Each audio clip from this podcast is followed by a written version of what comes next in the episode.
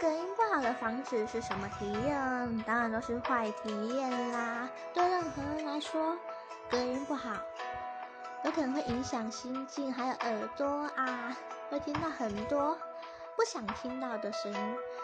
比如来说，就是邻居交谈的声音，一般音量就听得见了。然后敲敲打打、骂人声。上厕所声音、咳嗽声等等，都是听得非常清楚的。可是呢，在很多国家吧，要拥有隔音非常好的墙房子，好像不简单的，因为费用会比较高。隔音不好的房子，通常是在比较老旧一点的。能够避免就避免吧，真的超不好的体验。